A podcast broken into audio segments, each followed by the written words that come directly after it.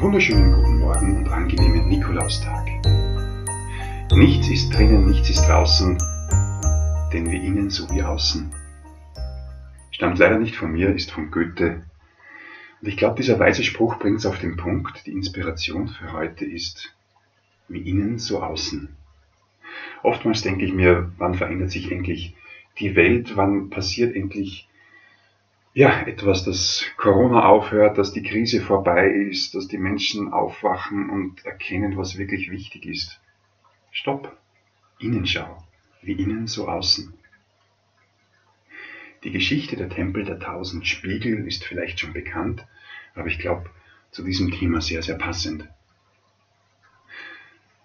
Ein neugieriger kleiner Hund ist eines Tages aufgebrochen auf der Suche nach neuen Abenteuern. Gelangte in den Tempel der tausend Spiegel. Beim Eingang wedelte er mit dem Schwanz und tausend Spiegel wedelten zurück. Dann knurrte er einen Spiegel an und tausend Spiegel knurrten zurück.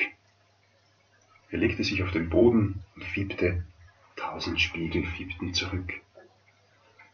Bis er begriff, das, was ich mache, bekomme ich in Wirklichkeit im Außen auch wiedergespiegelt.